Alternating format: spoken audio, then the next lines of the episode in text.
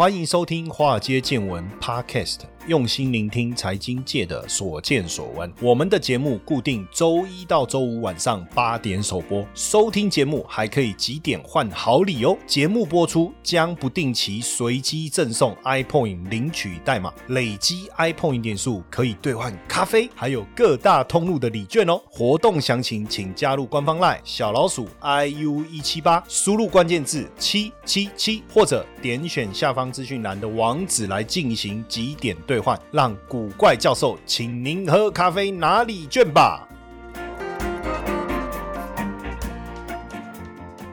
好，大家晚安，欢迎来到我们的节目哦。呃，如果有加我们的赖的同学哦，我们的赖官方赖是小老鼠 iu 一七八，有很多同学会在上面私讯问我们一些问题。那基本上，如果这个问题不是太涉及隐私的部分呢，通常我就会在我们的节目当中啊，一起来跟大家做一个回答哈。那其中有个问题，我今天先来回复大家一下哈。就是有一个同学在问说，有没有推荐的一些历史的书籍哦？我想应该还是要谈一下跟金融有关的吧。我在想哈，因为应该没有什么兴趣了解辛亥革命嘛哈，应该不是了哈。但应该也没有什么兴趣了解第一次世界大战或第二次世界大战，对不对？哈，应该想聊的还是金融。那有两套书哦，我蛮推荐，一套是比较早以前的，我觉得对大家去了解一些金融方面相关的硬知识哈，会有帮助。硬知识哈，为什么？我讲硬知识，通常比较软性的一些讯息哦，它的怎么讲都是比较及时性的嘛，哈。那硬知识就是说，它包含了过去的整个金融历史的一个起承转合，哈。那有一套我个人是觉得 OK 啊，还不错，我就推荐给大家，就是货币战争哦，货币战争这一套书，大家可以去看一下，因为这套书里面呢，它特别去谈了一下整个过去美元呐，还有各国货币之间的一些变化的一个过程，哈。大家如果有兴趣，可以。去找来看，那这一套书当然稍微硬一点，它不是一个你可以边上大号边看的了哈。简单来讲是这样，然后睡前看的话呢，你就很容易睡着。那 所以，如果你要看这个书的话，我是建议说找一个你比较有空闲的时间，然后好像真的想要有心理准备要来吸收一个比较震惊的资讯哈，你可以倒个咖啡啊，然后听个轻音乐，这样大概一个下午的时间。因为而且那个一本书大家都要花很长的时间去阅读，而且它是一套有好几集，我我我印象好像到第五集，我不确定我们讲错啊。当然，因为我没有再去 update 这个资料，但是就是货币战争它有出好几集，然后另外一个是最近连我。我自己都还没有办法完全看完的，就是有一个作者叫詹姆斯瑞卡兹，他最近又又出新又出了新一本，他的书永远叫下一波全球什么什么什么，下一波全球什么什么什么哦，那这个是联经出版社出版的哦，感觉比较像恐吓式的了哈，因为他之前有出过下一波全球经济浩劫，下一波全球货币大崩溃，下一波全球金融危机，反正看好像不把我们吓死，这个书卖不掉一样哦。那当然这个书。我觉得他出了这一整个系列啊，应该是连他最新一本的话，总共有五本。那大家，我是觉得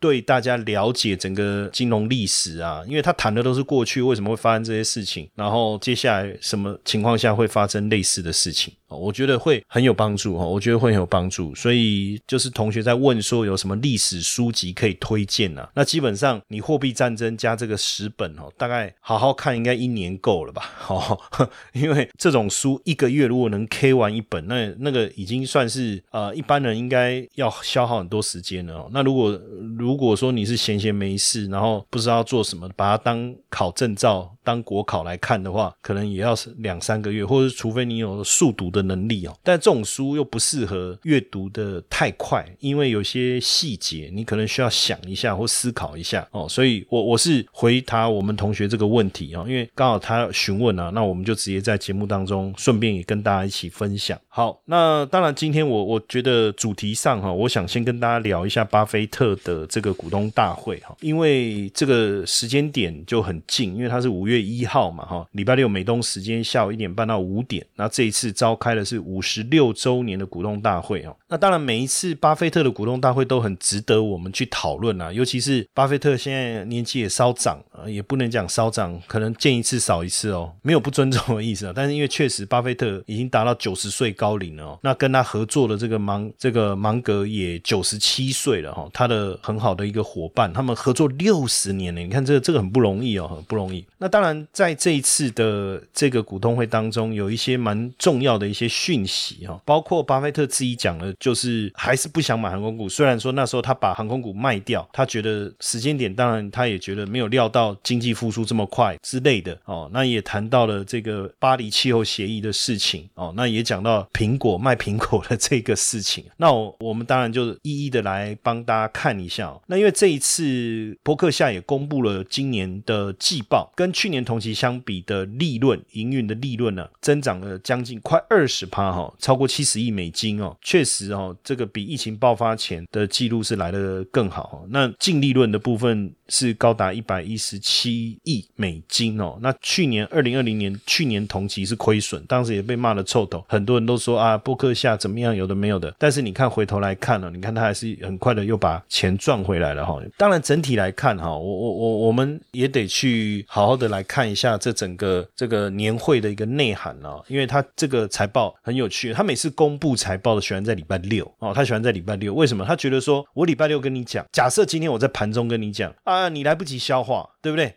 好坏到底是好还是坏？用一种冲动在思考，就好像苹果这一次公布财报，对不对？他在最后一个交易日之前，那最后一天先上后下，好像大家是不是有足够的时间去消化？所以他觉得礼拜六公布财报可以让大家去消化，好好的想一下他整个财报的一个状况哈。当然，去年整体股市是下跌，所以会变成是一个净亏损哈。但是他讲的也很好啦，就是说你要看它营运的一个内容跟细节，不要单单看最后的利润。那他也特别提到，就是说这几年的变化哈，因为到目前为止，全球市值最大的二十个上市公司，他说前六个是美国公司，那除了一家是这个沙特阿美哦，这个是美国当地政府，就是中东控股的。但是问题是，三十年前全球前二十大的市值排行很多是日本公司，所以他认为是不是未来三十年后还是这些公司？其实他也不知道。他说就好比说，他说一九零三年的时候。那时候最厉害的就是汽车相关的的企业啊，而且那时候一九零三年的时候，至少有两千家是跟汽车相关。但是到了二零零九年的时候，汽车产业只剩三个巨头哦，所以会改变的，会改变的。所以是不是现在最大，未来还是能够最大？他说其实他也不知道。那当然，大家就提到就是说抛售航空股的这个状况嘛。那大家都说，巴菲特最有名的话不是他讲说，别人恐惧的时候你要贪婪，别人贪婪的时候你要恐惧嘛，对不对？哎，那怎么会你在？二零一六年买的四大美国航空公司，包含美国航空、西南航空、对美国联合航空跟达美航空。结果你在去年的时候股东会的时候，你就说，哎，你把它全部给卖掉，然后又不解释原因，那是不是你也怕了？人家怕你也怕，那不对呀，对不对？好，但是实际上，巴菲特他他去解释说，说真的，他说航空业不是他们投资组合的真的重要的成分啦。哦，那当时为了帮助航空业，所以他也买了一些股票。但是呢，少数的大股东觉得航空业这个产业并不好做，那经济停滞。那虽然他觉得说航空公司会受到政府的帮助，但他觉得短期还是不容易回到过去的水准。实际上，你要理解巴菲特股票操作的思维跟我们其实不太一样。我们操作股票的思维就是以价格为优先，低买高卖，对不对？但是对巴菲特来讲，他的坡克下去投资任何的一个产业或公司，他着眼的还是这个产业的未来。所以对他来讲，不是说航空股大幅度反弹涨回来。就代表它错，我觉得它的可能大家在想这件事情的思维上就有落差。他想的是说，航空业能不能回到疫情爆发前的水准，这件事情才是他真正考量的重点。那当然，大家也会说，哎，那如果你有现金那么多，现在手上，那为什么不去做一些比较重量级的并购？哈，其实他也还是觉得现在的环境，其实怎么讲，就是当然他他觉得说经济恢复的速度很快，也出乎他的预料，但是他觉得现在还是混乱了哦。那很多人会说，那波克夏的表现呢，好像这样子不如市场啊，那还要继续持有波克夏吗？诶，他这句话我觉得蛮蛮屌的哦。他说啊，我不是老是推荐你们 S M P 五百吗？我又没有推荐波克夏，是你要买波克夏哈。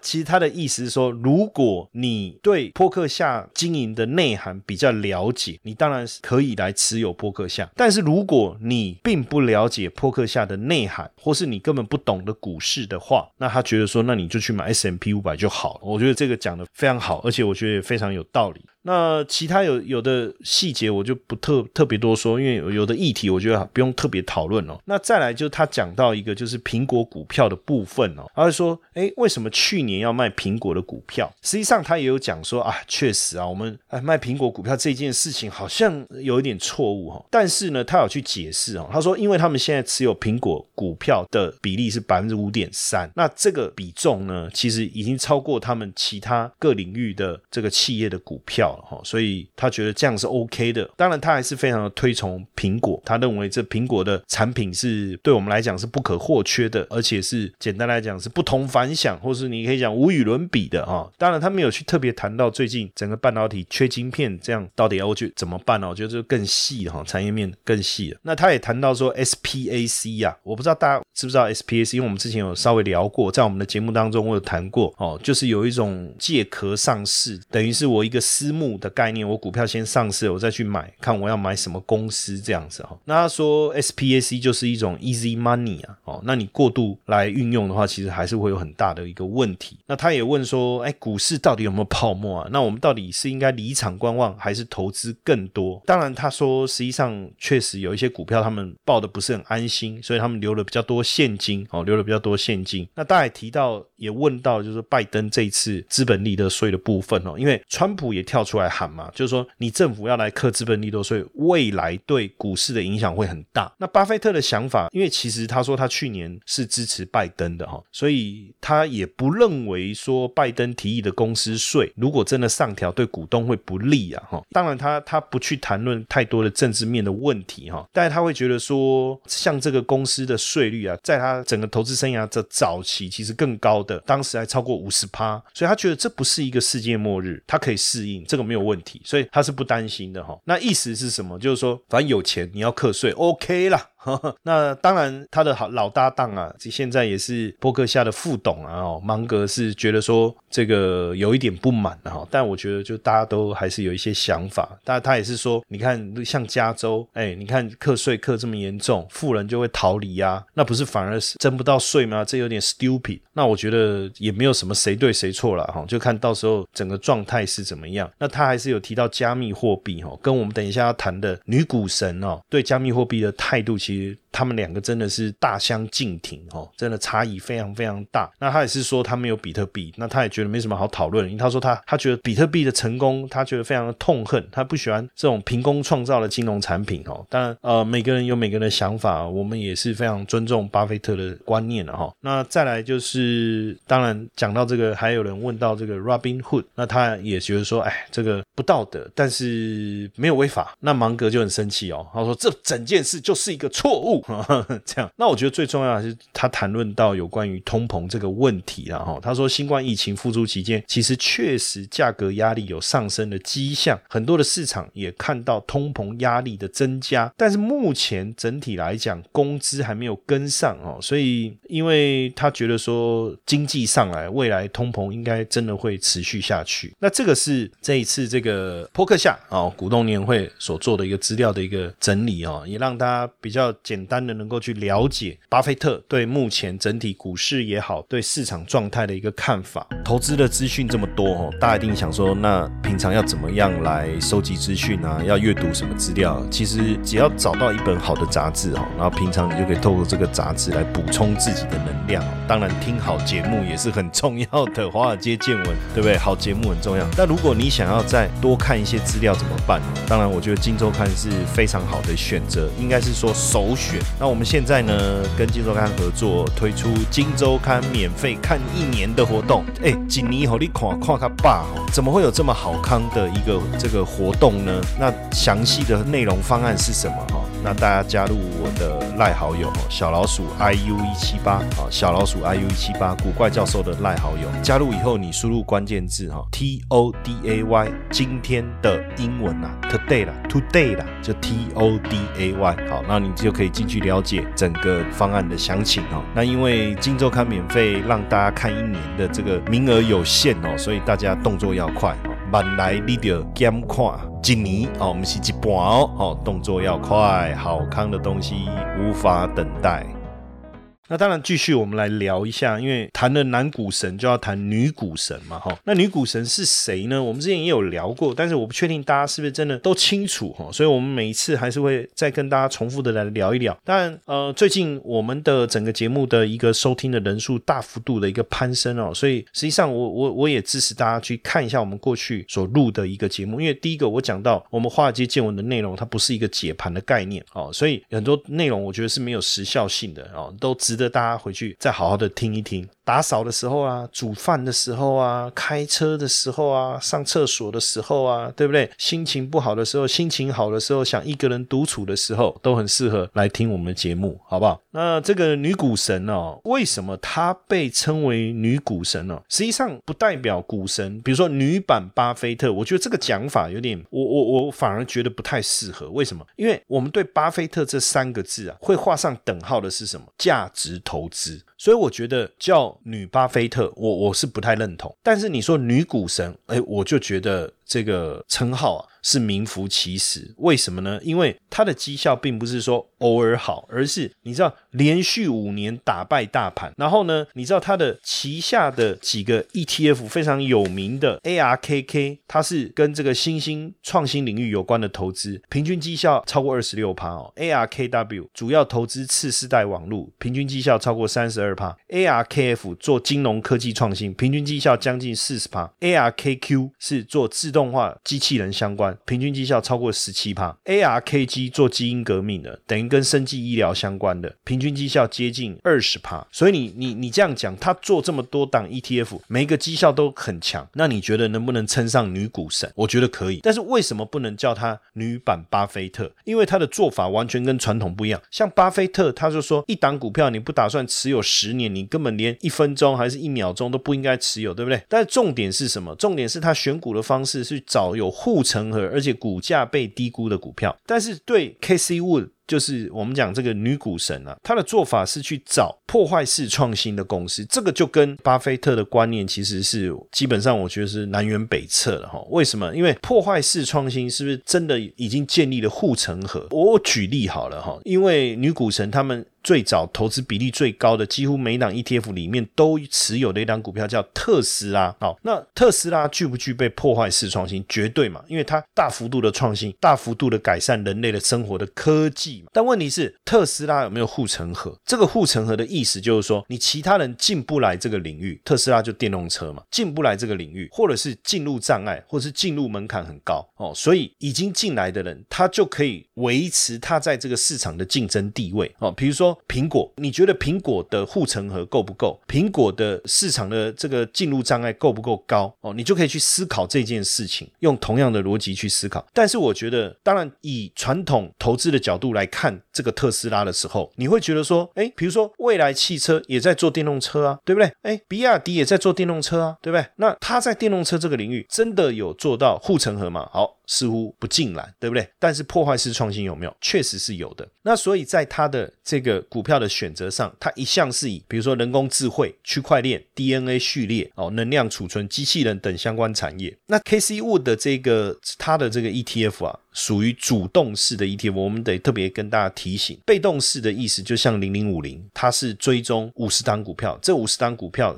这个 ETF 是不能有自己的想法，就是它必须照着这个指数编制公司所。公告的标的跟权重去做这个投资上面资金的一个分配，但是主动式 ETF 它也是 ETF，但是呢差别在于说它可以选择他自己想买的股票哦，这个稍微有一点差别。那也因为它的绩效非常好，所以因为股神嘛，那股神想到就巴菲特，所以直接就想到女版巴菲特。但我觉得他可能比较像女版的索罗斯吧，哦，就是女版的索罗斯就水电工哦，女版的水电工 是不是这样？那基本上，当然很多人就说，那到底它的绩效这么好，但是到底能不能投资？实际上，你你得去想一个，你去投资任何一种标的，或是任何一档 ETF，一个问题当然很单纯，说啊，就是为了要赚钱啊。但是另外一个是说，你当然要去思考，你所投资的这个 ETF 的内容物，它所表达的内涵，是不是你未来所期许的方向？我觉得这就很重要。也就是说，假设今天你投资波克夏，投资巴菲特的波克夏，你期许的是巴菲特帮你。找到有护城河的公司，而且在价值被低估的时候进场，同时长期持有，对不对？这个是呃我们的期许嘛，我们的期许。但是假设你今天投资的是这个 K C Wood 的这个 ARK 的主动式 ETF，那你你想要的是什么？其实他会找到一些有潜力、有未来性、有创意、有爆发性的这个新创的公司，所以它可能股价爆发性的威力很强，但是。也有可能出现很大幅度的修正，那是不是跌的时候适合买进？哎，这就不一定哦。因为呢，当股市在跌的时候，你会发现，哎，这个方舟基金的跌幅远比股市大很多。会远比股市大很多，而且往往有时候他所投资的这些企业很多都还在烧钱，所以假设你就跟着他走，股市跌的时候你会怕哦，爱个修惊哦，所以这时候他要跳出来哦，他就跟妈祖婆一样，他要跳出来安慰你哦，别惊啊，洒一点水，不用怕。但是你能不能接受？我觉得这就变成是你如果要投资这个方舟这一档 ETF 的时候，你自己要要能够去理解的哦，因为毕竟就。整个状况来看，它的整个 ETF 的波动，相较于扑克下来讲是大很多。但问题是，它趋势来的时候，行情对的时候，它可以给你创造非常惊人的绩效。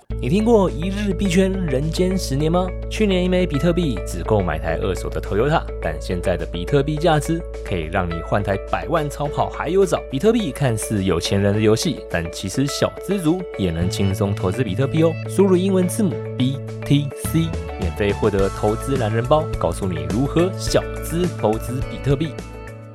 我我举例哈，像去年呢，二零二零年，它的 ETF 哦，这个 ARKK 哦旗下的 ARKK 六年的平均回报率是多少？三十六趴。去年赚了多少？一百五十二趴。不送不？过不过瘾？如果你投资，是不是开心？对不对？太好了。但是今年二三月科技股大跌。纳斯达克跌了十二点五帕，ARKK 这档 ETF 跌多少？远超过纳斯达克的跌幅哦。所以高低点落差多少？就从最高点啊，我们这个叫做 Mass Drawdown，就是最大的回撤。当然有时候不一定，就是说你会买在最高点，但是等于你的投资的净值遭遇到的一个大幅度的变化，高达多少？三十三帕。哦，三十三趴，那你可以承受吗？有时候是这样哈，有时候是这样，而且 ETF 当然也会又产生折溢价的问题、流动性的问题。那你要去想哦，它的这一档 ETF 哦，它不是被动式的，对不对？被动式的 ETF 大部分连接的都是比较大型的股票，流动性比较好的蓝筹股之类的，或是大型股，避免流动性的问题。但是呢，它既然投资破坏式创新嘛，所以它会去长期持有一些可能是一些比较小型的，而且有时候没有业绩保护就。没有业绩啊？那你到底看上他什么？借狼某成就！我看上他的才华，就像李安一样，对不对？所以你要忍受他好几年没有工作，然后有一天你看奥斯卡金得奥斯卡金像奖，所以你要去想没有业绩保护的股票，大跌的时候更容易被抛售啊！而且他的策略往往就是，哎，李安对不对？失业这有什么关系？支持他对不对？拍片业绩不好没关系。再赞助他，所以他在大跌的时候会持续加码，而且往往这种没有业绩的股票，大跌的时候空军呐一定是领先去放空那些股票，那波动就更大啦，对不对？而且你要知道，哎，他这个是主动式 ETF，哎，然后阿可又每天公开他买什么卖什么，你看之前他买台积电，大家不说哦好高兴哦跟着买，后来一卖，大家就啊怎么又卖台积电了？哦马上要跟着卖，你知道这种散户的这种跟风啊，当然就会导致他所。买进或卖出的股票有超涨或超跌的一个效应会产生，所以我我觉得就是说你要去理解，因为万一